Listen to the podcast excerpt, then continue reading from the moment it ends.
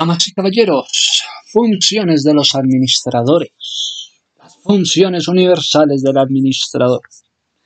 Ya se trate de del ambiente sanitario, de un ambiente escolar, de un ambiente gubernamental, de un ambiente deportivo o de cualquier otro tipo.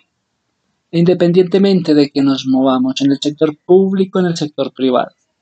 Los administradores utilizan los mismos procesos de gestión y desempeñan las mismas funciones generales, en distintos grados según el tamaño de la organización en que trabajen, el nivel jerárquico en que se encuentren dentro de la misma, todos los administradores se hallan más o menos comprometidos en la planificación, la organización, la selección, la dirección, la motivación, la evaluación los recursos de su entorno laboral.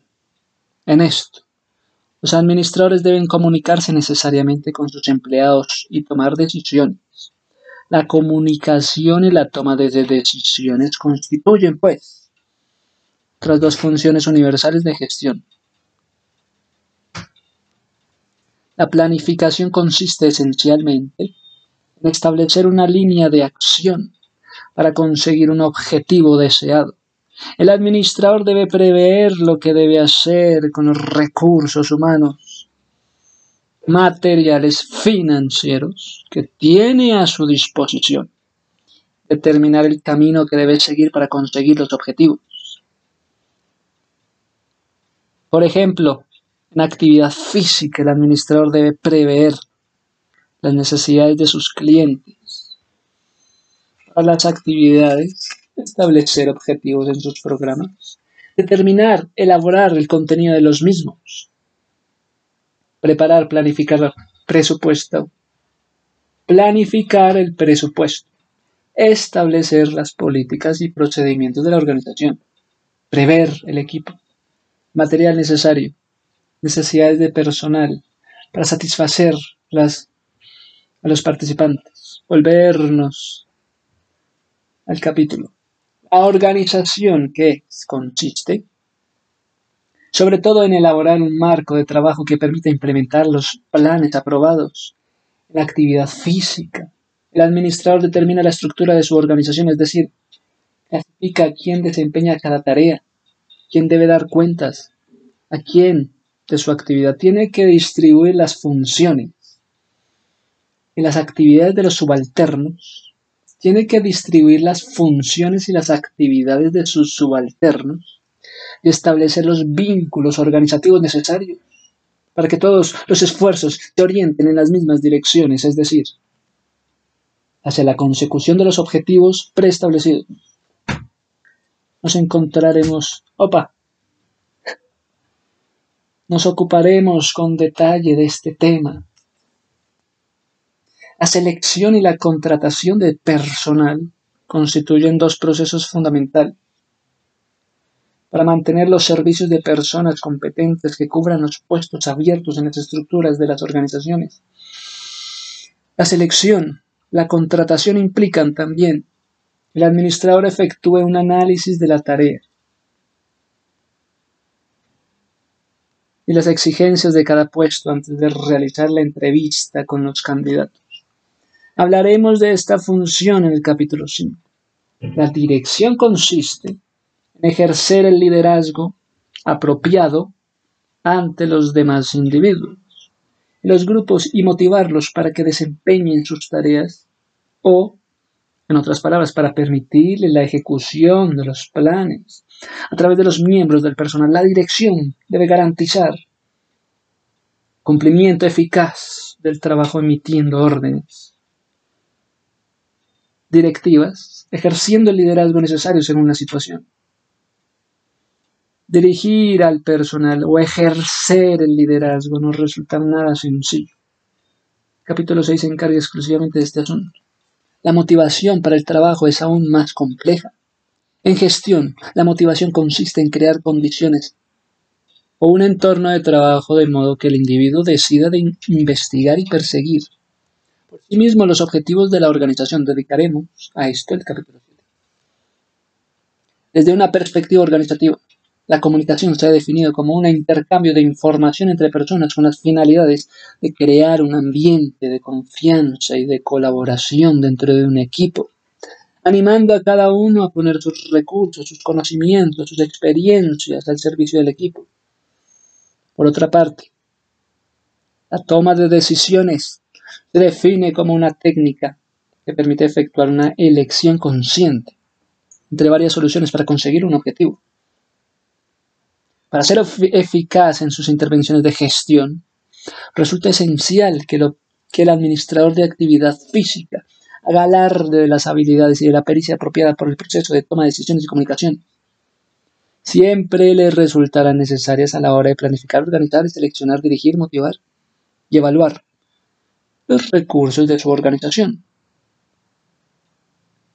Respectivamente encontrarás más detalles sobre ambas funciones. La evaluación se complementa con las otras funciones implica la medida y la valoración. Se trata de que el administrador se formule preguntas para comprobar si se encuentra en buen camino, si han conseguido los objetivos, son buenos, las estrategias son correctas, funciona el programa, el personal es adecuado. La evaluación permite, por ejemplo, que el administrador reformule sus objetivos y planee la reorganización, y así sucesivamente en un ciclo continuo y dinámico. La evaluación permite, por ejemplo, que el administrador reformule sus objetivos planee la organización, y así sucesivamente en un ciclo continuo y dinámico. El capítulo 10 profundizará en los detalles de esta función administrativa, los procesos de la planificación, organización, selección, dirección, motivación, evaluación, comunicación. Toma de decisiones son universales y se desarrollan con la misma forma general, con independencia del tipo de organización que haya de dirigir o administrar, como destacan Campbell y Gregg. No cabe duda de que la calidad del trabajo del administrador depende de gran medida de su comprensión de, de los componentes de este trabajo su comportamiento al respecto. Resulta pues esencial que cualquier administrador del programa de actividad física capte correctamente el significado y el alcance de cada una de las funciones de gestión. Comprenda las relaciones existentes entre ellas, por eso, en los capítulos siguientes nos ocuparemos con mayor detalle de cada una de estas funciones de su aplicación en el sector de la actividad física. El próximo audio Miraremos orientación y empleo de los recursos de la organización.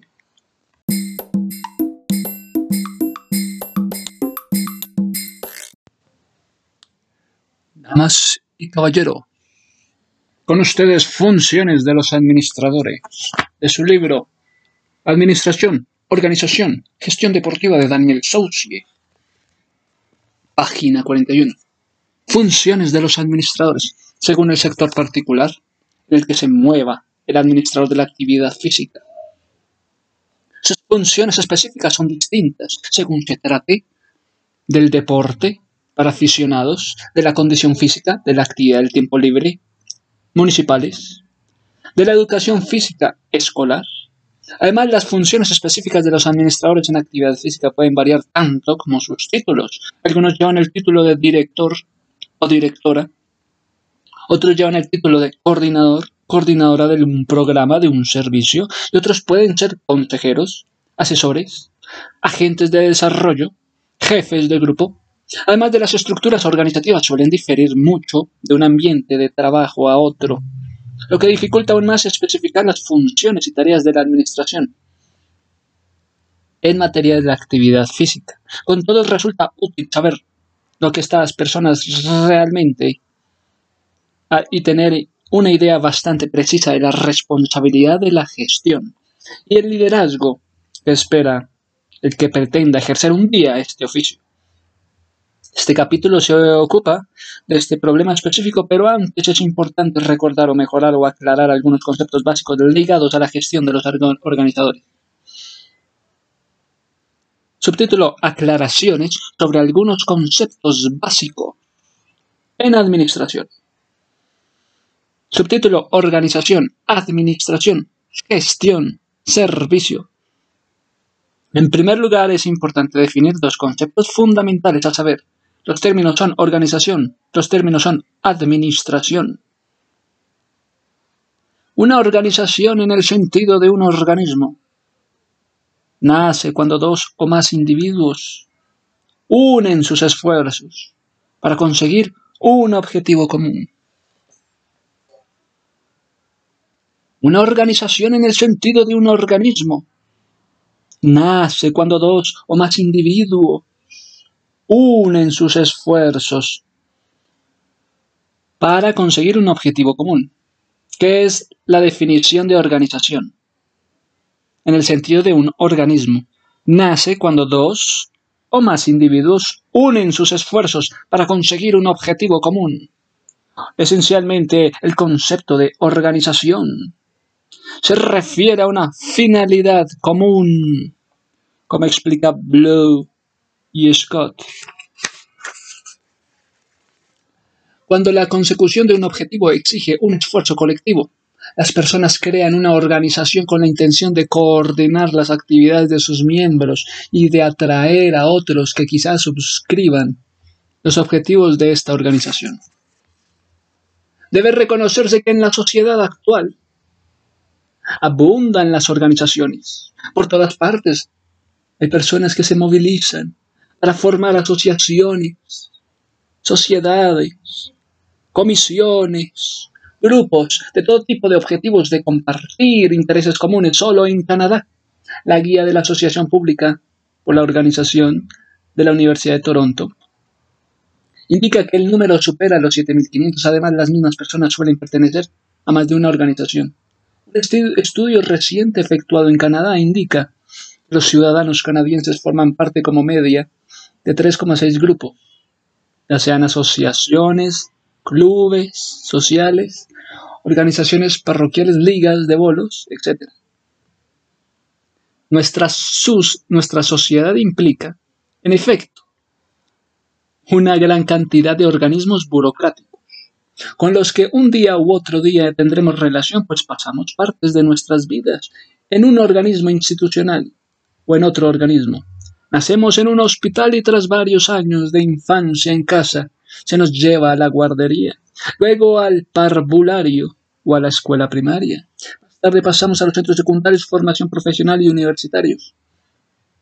Al final de todos estos años del estudio encerrados buscamos un empleo en otra entidad y de este modo pasamos toda nuestra trayectoria profesional yendo de un organismo a otro hasta terminar nuestras vidas posiblemente en un hospital y ser sepultados. Menuda vida más estructurada. En el mundo del deporte y la actividad física la situación no difiere en exceso. El club deportivo, la federación de uno solo o de varios deportes. Eh, los equipos profesionales, las ligas de hockey, de béisbol, de categorías inferiores los equipos deportivos de las universidades. Constituyen ejemplos claros de organismos o centros que, a diferentes niveles, presentan las mismas características burocráticas básicas que los medios institucionales. En estas organizaciones los objetivos, las reglas, los procedimientos que deben respetarse, la delegación jerárquica de la autoridad, el reparto de la responsabilidad, se han determinado a priori con la finalidad de anticipar, organizar las interacciones de los seres humanos que la componen. Las organizaciones existen con un propósito preciso.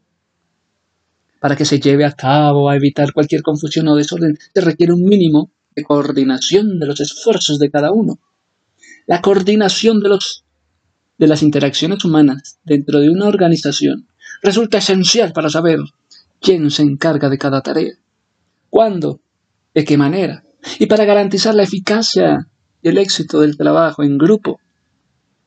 Coordinar significa, pues, armonizar los recursos y sobre todo los individuos que trabajan en una misma unidad.